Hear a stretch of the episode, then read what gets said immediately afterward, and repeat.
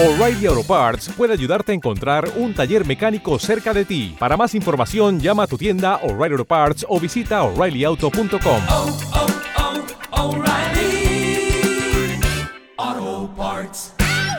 Es mi primer libro que escribo, aunque eh, llevo años escribiendo, unos cuantos años escribiendo en Internet. Tengo un blog donde comparto en, eh, en un número amplio de, de grupos creyentes, a veces también de no creyentes, depende de- del mensaje, pero comparto la palabra, comparto el Evangelio, reflexiones sobre, sobre las escrituras y la experiencia cristiana.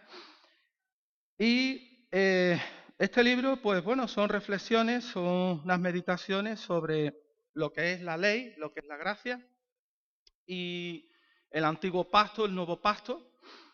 He tenido la oportunidad de compartirlo eh, como estudios en, la, en nuestra congregación en Málaga y con mucho coloquio y ha sido una gran bendición, ¿eh? porque el hecho de compartir lo que Dios te da al mismo tiempo te enriquece porque ves que los hermanos también tienen cosas que, aportar y, es una bendición, de verdad. Yo le he titulado al libro Dejadme volar. Es una, tiene una, ¿cómo una jaula con un hombre así intentando salir. ¿eh? Poco eh, esa imagen eh, la vi muy apropiada porque representa, digamos, el anhelo eh, del creyente de, de- de volar en el Señor, en la vida espiritual, no de volar por ahí muy suelto y a su manera y a su aire, ¿no? Pero sí dentro de esa libertad que el Señor nos da, cuando la verdad llega profundamente a nuestras vidas, a nuestros corazones, y entramos en la plenitud de su gracia. Cristóbal, ya sabéis que es un, en Málaga es un predicador de la gracia. Él siempre tiene ese apodo, Cristóbal, predicador de la gracia. Pues bueno, gracias a Dios por, esos mensajes que Él nos ha compartido siempre. Eh, yo aquí trato el tema, es un libro de 13 capítulos y trato el tema desde la perspectiva, por supuesto, bíblica, pero de la experiencia. Desde un planteamiento de la experiencia y de que a veces no llegamos a entender, no llegamos a comprender eh, esta realidad espiritual. Es decir, esta dimensión donde, donde Dios, por medio de la obra de Jesucristo, nos ha introducido. De tal manera que, que a veces, cuando, de hecho, desde hace tiempo, cuando oímos el tema de, la gracia, el tema de la ley, rápidamente hay personas que, que saltan a decir, cuando oyen la palabra gracia, ah, vamos a hacer lo que queremos, vamos a hacer lo que nos da la gana, no va a haber control, no va a haber normas. Y es un poco lo que, lo que a veces hay personas que entonces son más partidarios de rigidez, de normas, de, bueno, de, de que se les digan pues siempre y continuamente todo lo que deben hacer. Bien, eh, claro, yo he- en mi experiencia cristiana me convertí en el 75 y he tenido, como, dice la frase, algunas experiencias religiosas, ¿no? Unas buenas y otras no tan buenas. Pero, y algunas por las ideas, las creencias que, que he abrazado o que se me ha enseñado, difíciles, difíciles de superar, porque de alguna manera son cosas o han sido planteamientos que muy sutilmente te desvían, te desvían del Evangelio de Jesucristo, te desvían de la verdad, de la realidad, de la obra de la cruz. Y cuando te vienes a dar cuenta, bueno, pues tú, esto es como dos caminos, empieza así, muy, un desvío muy pequeñito, muy pequeñito, y cuando te vienes a dar cuenta, te has desviado muchísimo, muchísimo. Y entonces, pues, comienzan a, a suceder en nuestras vidas, después de los años, y comienza a suceder que tenemos experiencias que, que no son agradables, en el sentido de que parece que, que nuestra vida cristiana no, no termina de, de, de, de, de cuajar, no terminamos de avanzar, no terminamos de crecer en el conocimiento del Señor. Vamos en un, andando en un círculo de, fracasos, de, caídas, de debilidades de, y de cosas que, no entendemos. Incluso a veces llegamos a pensar, ¿soy o no soy cristiano? Es decir, ¿estoy convertido realmente o es que, eh, o, o qué me pasa a mí? Bueno, pues en este tema el Señor me ha aclarado muchas dudas. ¿eh? Lógicamente lo que voy a compartir es una parte, pero para mí ha sido de gran bendición y espero que sea para vosotros. Yo quiero leer eh, un pasaje en Romanos capítulo 6.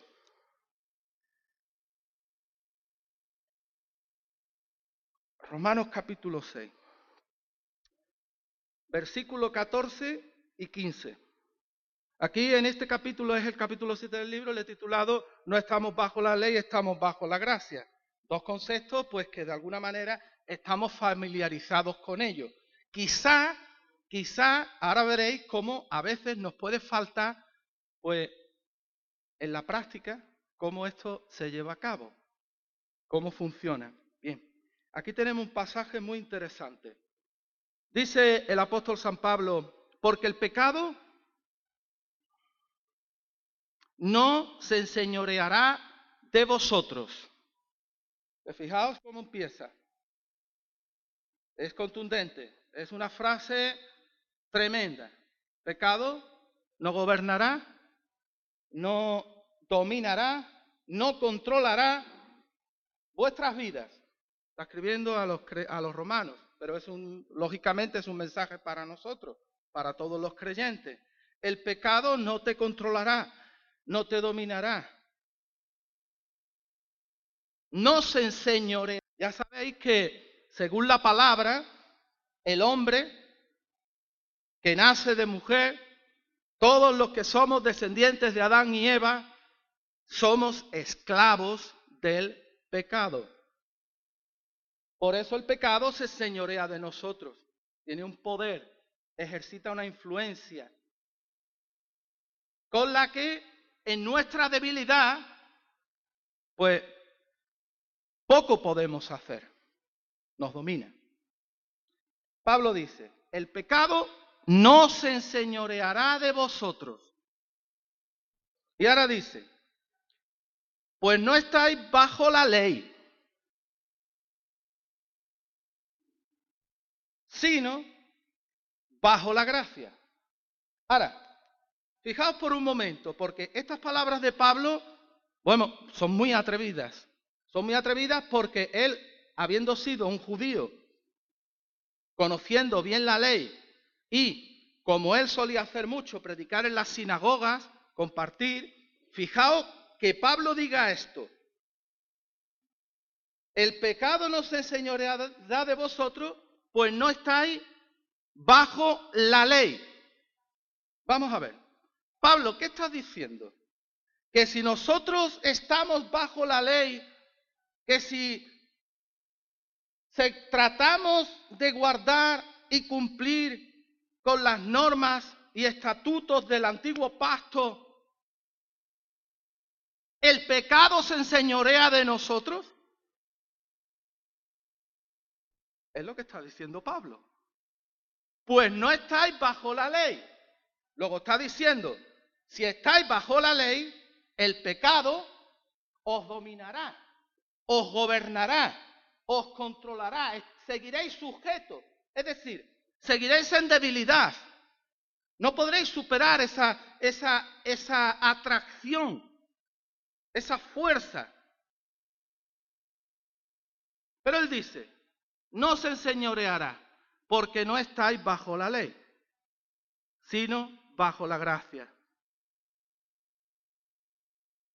¿Qué pues? Dice Pablo. ¿Pecaremos porque no estamos bajo la ley, sino bajo la gracia? En ninguna manera. No. Yo no estoy diciendo eso, dice Pablo. Pero si estáis bajo la ley, estaréis bajo el poder del pecado. ¿Por qué? Bueno, si atendemos a las cartas de Pablo y vemos su enseñanza, observaremos que Pablo explica que la ley fue escrita para los agresores, para los homicidas, para los adúlteros, para los que para, ese, para ellos fueron escritas la ley. No fue dada para el justo. Esto, esto, es increíble. La ley no es para el justo. Ahora yo pregunto, ¿quién es el justo?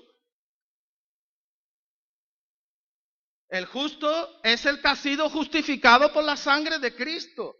En el Nuevo Testamento observamos que nadie es justo. Dice, no hay ni uno bueno, no hay quien busque a Dios. Todos se desviaron. Pero por la gracia de Jesucristo, por su obra en la cruz, por su perdón, somos justificados delante de Dios y declarados justos. Es decir, Él nos quitó las ropas de pecado, las vestiduras sucias, manchadas, nos pone su vestidura de, de justicia, de santidad, y delante de Dios es como si no hubiéramos pecado nunca. Y ahora, para el justo no fue escrita la ley, dice Pablo. Bueno, pero vamos a, vamos a adelante. Pecaremos porque no estamos bajo la ley, sino bajo la gracia en ninguna manera, dice Pablo. No. Es decir, que esa idea de pensar, ay, es que, claro, cuando se habla de la gracia, parece que te está dando como libertad para... vamos a ver. Vamos a ir por parte. La diferencia, según este pasaje, la diferencia de estar bajo la ley o por el contrario estar bajo la gracia, se encuentra en si el pecado nos está esclavizando y gobernando nuestras vidas. Ahí está la diferencia. O por el contrario, hemos sido liberados de su poder controlador. Eso es lo que está diciendo Pablo. Es la diferencia de estar en la gracia y en la ley. El pecado nos está gobernando aún, nos está dominando. Entonces no hemos entendido bien cuál es la obra de Jesús. Entonces no, hemos comprendido bien. Todavía tratamos de vivir por nuestra fuerza, todavía tratamos de intentar agradar a Dios por nuestros propios medios, nuestra propia capacidad y obedecer la ley. Y esto nos lleva a una inhabilidad.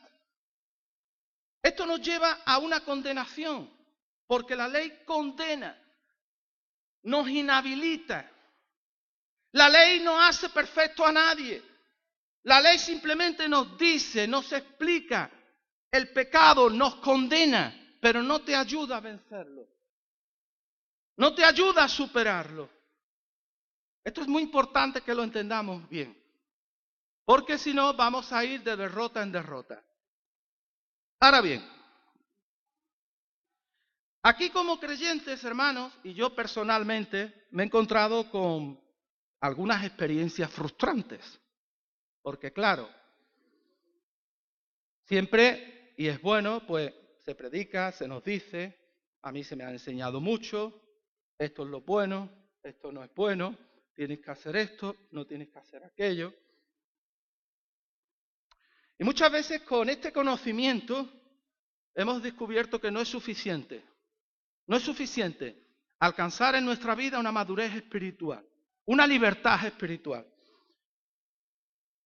Y descubrimos que Solamente el hecho de observar unas normas no, no nos ayuda, no nos libera. Lógicamente, vivimos en una sociedad, no me entiendan mal, estamos en una congregación y tiene que haber unas normas, unas normas de convivencia cívica, porque si no esto sería el oeste, la ciudad sin ley. No, estamos hablando de eso que haber unas normas, tiene que haber un respeto. Imagínense si en este país no hubiese unas leyes. Pues entonces aquí cada uno haría lo que, lo que le vinieran ganas y estaríamos todos pues atropellándonos, si no, exi- si no estuvieran los semáforos, si no, no sé, si unas leyes mínimas, unos acuerdos mínimos de respeto, de ética, pues entonces esto sería un desmadre. Bien. Pero aquí estamos hablando de principios espirituales. Aquí estamos hablando de la vida espiritual y de poderes que sobrepasan la capacidad humana, como es el pecado. El hombre por sí mismo no se puede liberar del pecado. Entonces, ¿qué necesitamos? Necesitamos el socorro de Dios, necesitamos la solución que Dios nos ha dado a esta enfermedad. ¿Vale? La psicología no te va a sanar del pecado. El médico no puede coger el, pecado metiéndote en un quirófano y extirparlo con un bisturí.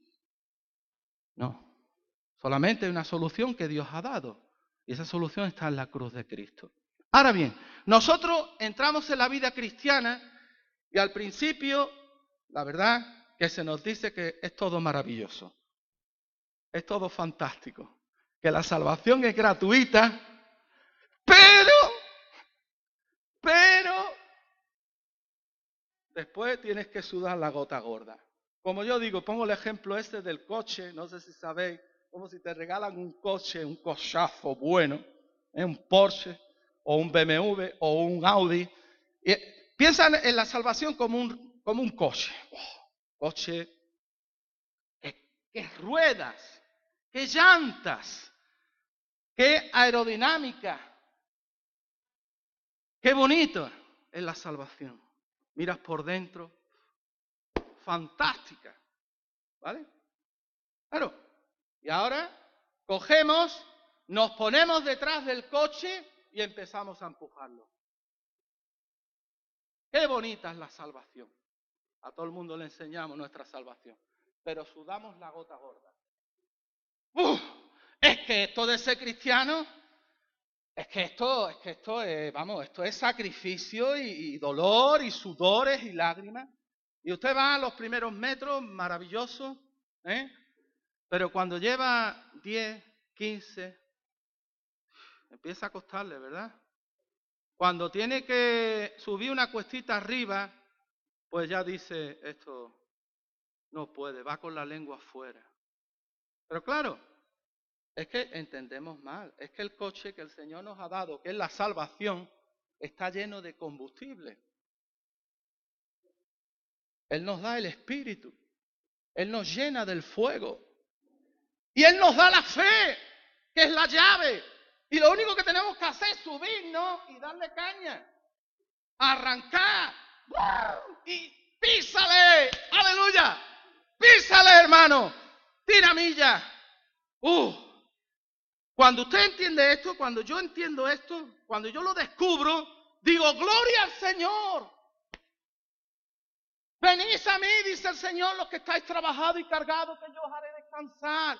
Llevad mi yugo sobre vosotros, aprended que soy manso y humilde de corazón. Hermano, no es el yugo del Señor, no es el yugo de la ley. Que como dijo Pedro, que ni nosotros ni nuestros padres pudimos llevar. Eso lo dijo un judío. Un judío, Pedro, ni nosotros, que sincero era, ni nosotros ni nuestros padres hemos podido llevar este yugo. Entonces no se lo pongáis.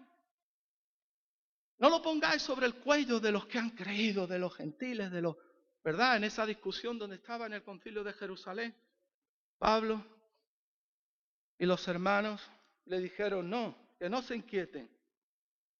Gloria al Señor. Pero claro,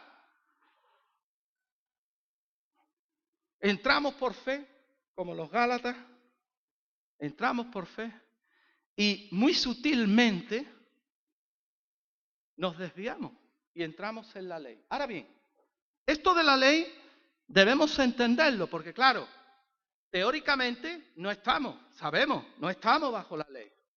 Pero a la hora de la práctica sí nos ponemos bajo la ley. ¿Por qué? Te lo voy a explicar. Porque es un principio. La ley apela a un principio. Y cualquier mandamiento, cualquier ordenanza en el Antiguo Testamento apela a un principio. ¿Qué principio? Pablo lo dice. Porque la ley dice, el hombre que hiciere estas cosas el hombre que hiciere, que las cumpliere, que las obedeciere, vivirá por ellas. Ese es el principio de la ley. Entonces no solamente son los mandamientos, no es el, el pacto, es el principio a lo que apela. Entonces, ¿qué ocurre? Claro, que la ley fue escrita para el hombre, para el hombre natural. La ley es espiritual. El que hiciera estas cosas. Ahora, vivirá por ellas, dice. Claro, en el Antiguo Testamento usted ha leído en Deuteronomio cuando habla de las bendiciones y las maldiciones por guardar, por cumplir o por desobedecer. El que hiciere, es decir, el que cumpliere, el que obedeciere, tendrá vida eterna, será un justo. Pero si leemos en la Biblia descubrimos que no ha habido nadie que ha cumplido en su totalidad la ley.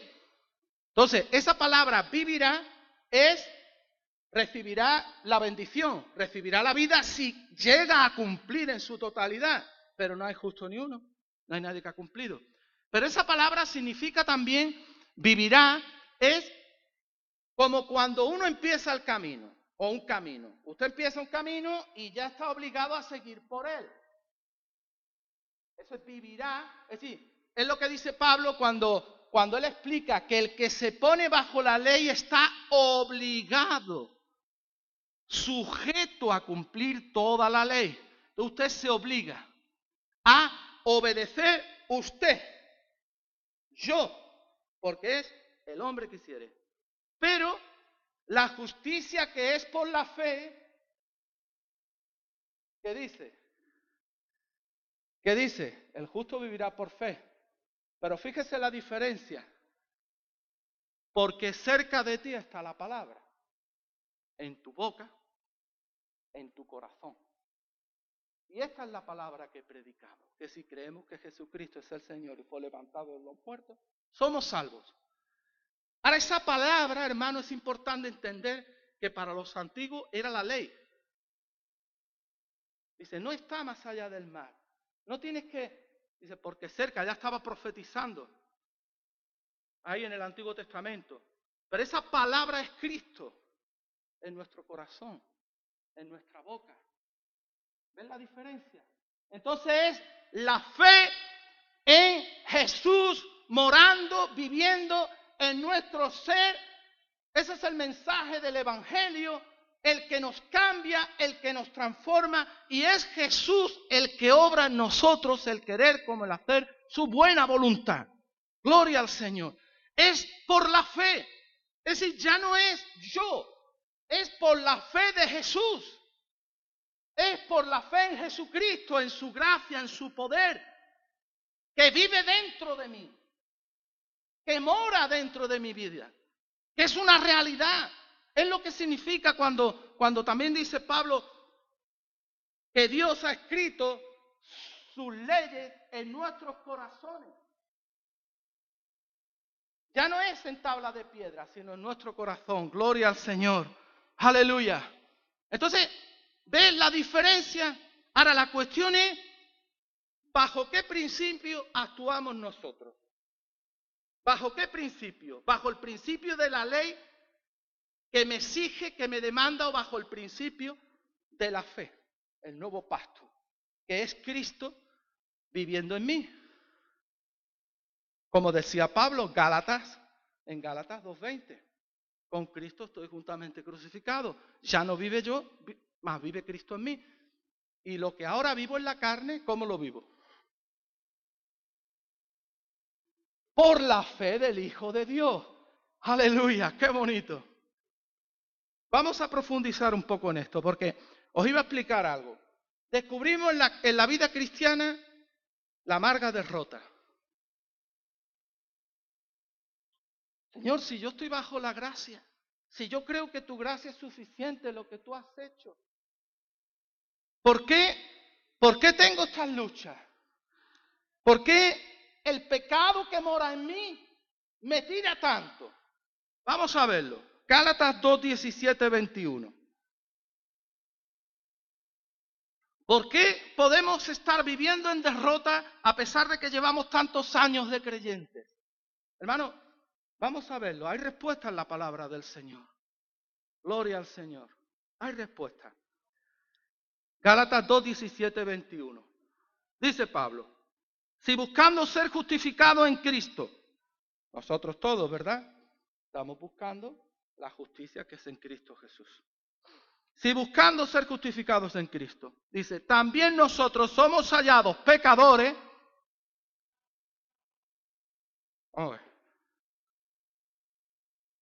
Si sigo pecando, si finalmente el pecado, aun siendo yo justificado con Cristo, por Cristo, el pecado se sigue señoreando de mí, ¿qué es lo que ocurre? ¿Qué pasa aquí? ¿Aquí hay algún problema? Vamos a ver. Si aún somos siendo, usted se ha visto así, yo me he visto así. Señor, ¿cómo yo creyendo que he leído tu palabra, que la leo, que oro? Y siempre la, respuesta cuando usted eh, eh, se encuentra en estas derrotas, ora más, lee más la Biblia, vea más culto, más vigilia, más ayuno.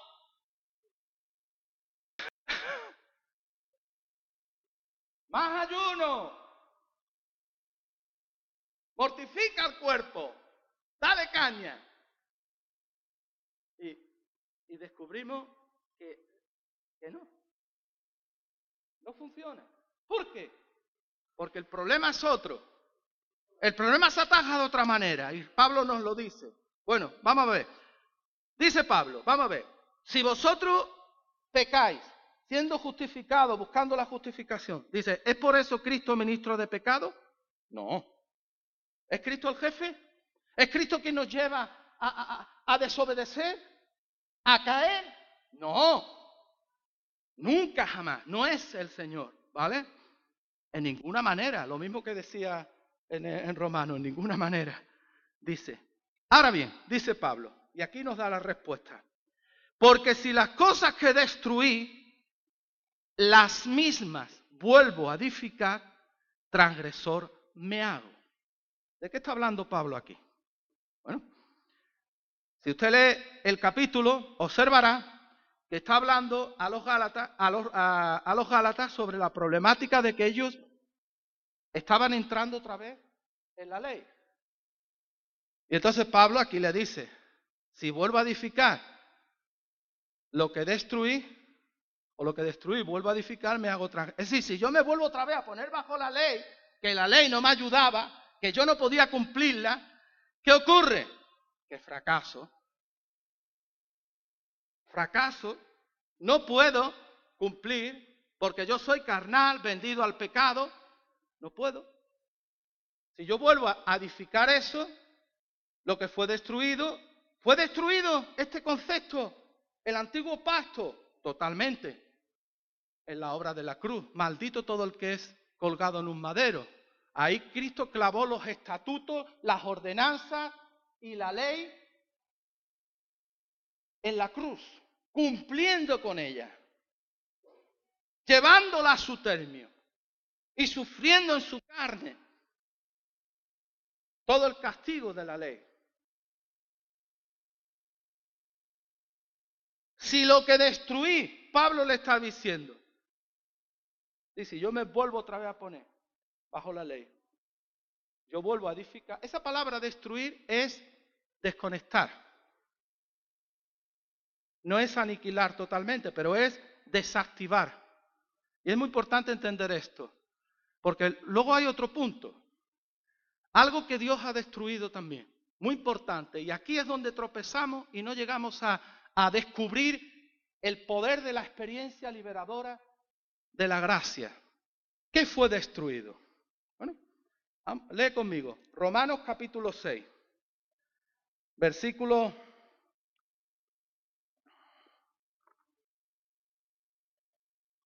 Romanos capítulo 6, versículo 6.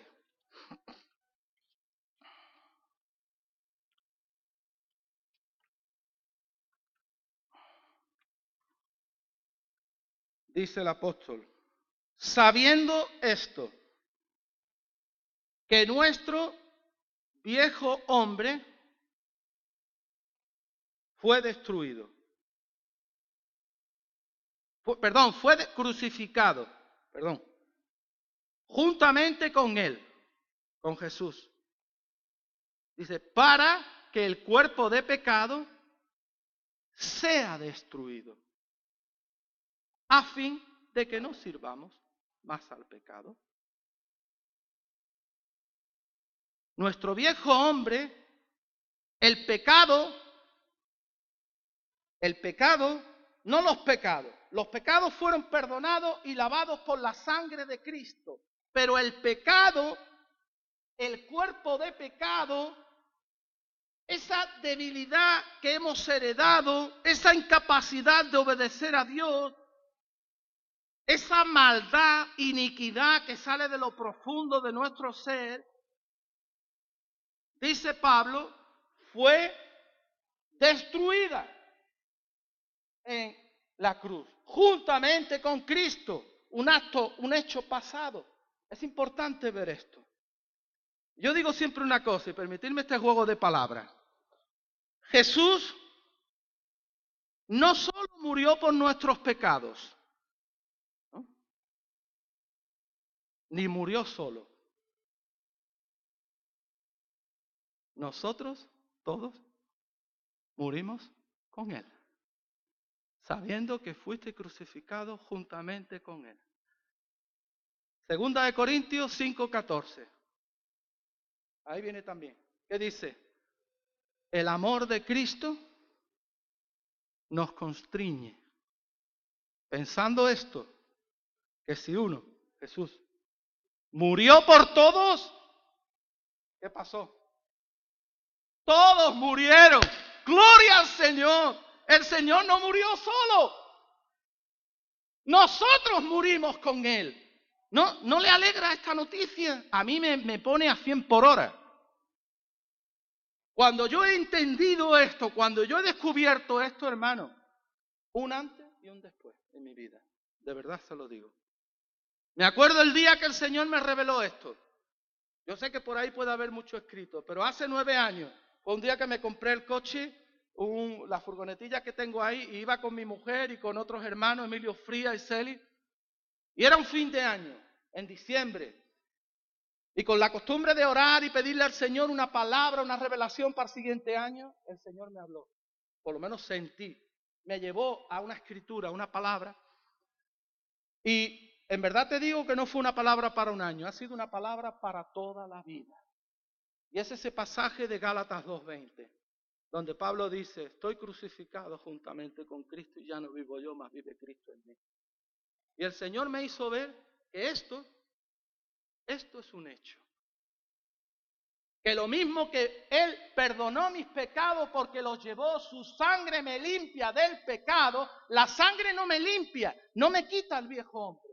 No, no es la sangre. ¿Qué es lo que quita al viejo hombre? ¿Qué es lo que mata al viejo? La cruz. Gloria al Señor.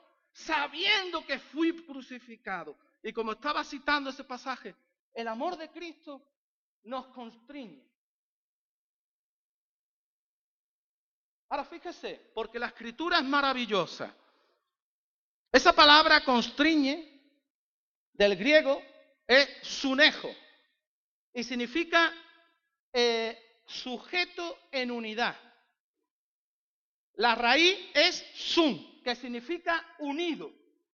Unido pero con una compenetración casi, casi que no se puede distinguir.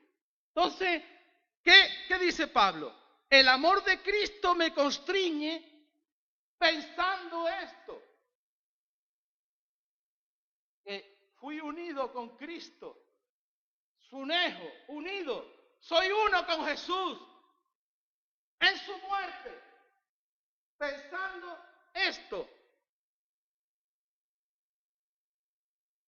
Que uno murió por todos. Luego todos murieron. Y por todos murió. Dice, para los que viven ya no vivan para sí, sino para aquel que nos amó. Gloria al Señor. Usted ve, tenemos que pensar.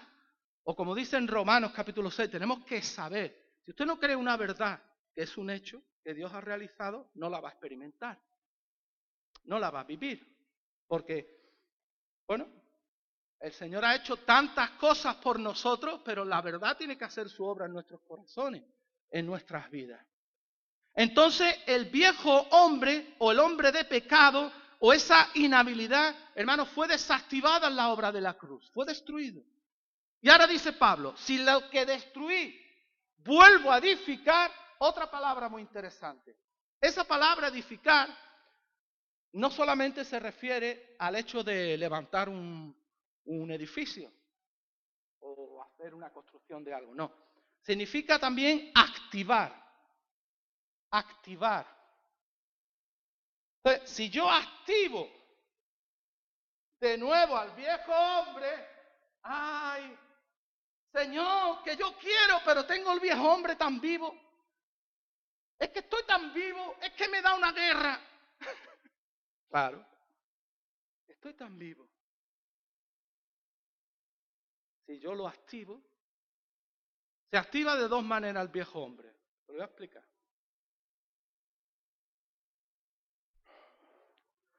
¿Algunos son enfermeros aquí o enfermeras? Bueno, yo, saben lo que es la RCP, ¿no? Respiración cardio pulmonar. ¿Es así, nena? ¿O me he equivocado? Siempre. Reanimación, exactamente, cardiopulmonar. Vale, gracias, cariño. Si no fuera por ti. reanimación cardiopulmonar es, un, es una práctica universal, ¿vale? Entonces, cuando una persona supuestamente se le ha parado el corazón, pues se le aplica los primeros auxilios, que ¿no? Eh, masaje en el tórax, luego respiración. Cuando esto se ve que no da resultado, ¿qué? Cogen los, las planchas esas y le meten caña, ¿no? Hasta que la persona. ¿Qué hacemos nosotros con el viejo hombre? Hacemos lo mismo. Somos expertos en reanimación. Cuando usted intenta obedecer la ley, ya está metiéndole caña al viejo hombre. Venga, venga, venga, religioso, que tú eres muy religioso. Venga, vive, ora más, haz esto. Y estamos intentando, hermano, y lo que hacemos es reanimar el viejo hombre. Le damos otra vez vida, le echamos aire. ¿Eh? Estamos siempre, pobrecitos. Hay que ver cómo te tratan. ¿Eh? Y estamos con el viejo hombre. Le tenemos un cariño cogido. Hemos vivido con él toda la vida. Hemos nacido con él. El hombre de pecado. El cuerpo de pecado. Aleluya. Las pasiones que luchan dentro de nosotros, le damos aire. Usted no se ha visto así, es muy sutil, pero le damos mucho aire.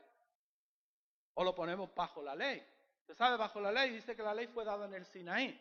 Ahí había rayos, relámpagos, truenos. Cuando alguien se acercaba, era atravesado. Bueno, pues eso es lo que pasa. Le metemos rayos. Estamos otra vez. Ah, oh, me siento fuerte. Muchas veces cuando decimos me siento fuerte, ay, es que me siento, me siento en mí, en mi fuerza. Y es cuando estamos a punto de pegarnos el batacazo más grande. Gloria al Señor. No reanimemos el viejo hombre. Entonces, ¿qué dice Pablo? Vamos a ver. Terminamos con Pablo aquí. Estábamos en Gálatas. Vamos a terminar ese pasaje. Estábamos en Gálatas 2.17. Vale. Con Cristo estoy, no, perdón, porque si las cosas que destruí las mismas vuelvo a edificar, ¿qué dice Pablo? Transgresor me hago. Aunque usted buscaba al principio el justificarse, finalmente nos hacemos transgresores. ¿Por qué? Porque nos hemos puesto de nuevo bajo la influencia y el principio de la ley. Ahora fíjese lo que dice Pablo, precioso. Mira, Gálatas 5:4 dice, de Cristo es muy fuerte, hermano. Fijaos, es muy, muy fuerte. De Cristo desligasteis los que por la ley os justificáis. De la gracia habéis caído. Ahora bien, aquí la palabra justificáis no solamente es el que busca el perdón de sus pecados, sino es el que trata de vivir la vida cristiana, el que trata de vivir en perfección, en obediencia a Dios. Esa palabra implica también esto, el que intenta vivir. Claro, como dicen algunos, ¿eh? yo tengo un blog, a veces me hablan ahí, y lo primero que me dicen, ¿eh? algunos rabinos que se me han metido, mesiánicos, yo no sé qué, no sé qué doctrina, pero bueno, un poco rara. Pero, claro, no, si la justicia es por la fe, la justificación, pero ahora, ahora, tienes que, ¿dónde está escrito eso? Si Pablo dice todo lo contrario. Habiendo comenzado por la fe, ¿os vais a perfeccionar ahora por la ley? Y entonces, ¿qué ocurre? Que cuando entendemos así la vida cristiana, cuando activamos nuestro, nuestra religiosidad, nuestra capacidad de hacer las cosas, fracasamos y nos sentimos frustrados. Pero cuando yo dependo del Señor, cuando yo dependo del Espíritu, como dice aquí en, en Gálatas 5:18, dice, pero si soy guiado por el Espíritu, ¿qué pasa? ¿Qué hace el Espíritu? el Espíritu me lleva a cumplir la ley. ¿No? Algunos dicen, fíjese qué engañosa la... Permítame, yo no sé si alguno todavía está en esta idea, pero la idea engañosa es muy sutil. Señor nos ha salvado, nos ha dado el Espíritu para que ahora obedezcamos la ley. ¿Dónde está escrito eso? No, no es así. No funciona así. La ley está en nuestros corazones. ¿Qué ley? Eso es otro tema que tenemos que hablar. Pero, ¿qué dice aquí? Si sois guiados por el Espíritu, no estáis bajo la ley. Aleluya. Ya no está bajo la ley. Gloria al Señor ahora obran en ti otros poderes de salvación. Es el poder de la gracia. En, en, en Gálatas, si usted sigue leyendo en Gálatas capítulo 5, versículo veintitantos, dice más, el fruto del Espíritu es amor, gozo, paz, benignidad, bondad, fe, mansedumbre, templanza. ¿Y qué dice? Y contra tales cosas no hay ley, no hay ley. ¿Qué ley tenemos que guardar? Pedro, ¿Qué me está diciendo? Que entonces, como me dicen algunos, entonces vamos a hacer, vamos a pecar, vamos a quebrantar los mandamientos. No. ¿Qué ley debemos de cumplir? El Señor nos habla de una ley. La ley del amor. Porque en esto se resume toda la ley y los profetas. Amarás a Dios con todo tu corazón y a tu prójimo como a ti mismo. Y el que hace esto, ¿qué pasa? Ha cumplido con toda la ley. Gloria al Señor. ¿No es bonito? ¿No es maravilloso? ¿No es una liberación? El amor. Ama a tu prójimo como a ti mismo. Gloria al Señor. Bueno, aquí está el key de la cuestión. Precioso. Precioso. Claro, a veces algunos pueden ir a a Santiago. Yo no me explico cómo Lutero, no sé si fue Lutero, no sé quién fue, pero creo que quería quitar de la Biblia el libro de Santiago. Algo he oído. Porque Santiago habla de las obras. Pero yo no sé si Lutero, Lutero es un hombre que recibió una luz de Dios tremenda, la salvación por gracia. Pero yo cuando veo las cartas de Santiago, yo no leo que Santiago me está diciendo que vaya a la ley. Pablo, Santiago está hablando de una ley, claro que sí, pero no es de la ley a la que a la, que, a la que estamos acostumbrados. No es la ley de guardar los mandamientos, estatutos o, o preceptos o normas de, o ritual. No, no, no, no. Está hablando de la ley real. Y él pone un ejemplo. Dice, si un hermano entra con ropa sencilla y le decís, quédate ahí, espérate. Y luego entra uno chaquetado, con buen anillo, y le pásate, dice, ¿no estáis juzgando ya en vuestros corazones?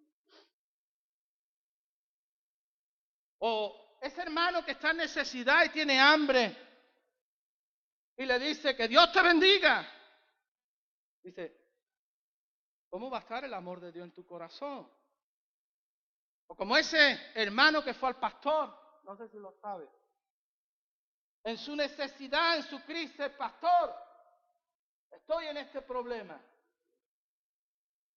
Y le dice el pastor, vamos ahora. Señor, te encomiendo a este hermano. Y dice el hermano, eso, eso, encomiendo, se me quita todo. Encomiendo, se me quita todo. El amor. El amor. Santiago habla del amor, el amor real, el amor la ley real, gloria al Señor. Jesucristo habla del amor. Pablo habla de la fe que obra por el amor, gloria al Señor. Esa es la realidad, hermano. A eso estamos llamados, a amarnos los unos a los otros. Gloria al Señor. Y cumplir así la ley de Cristo.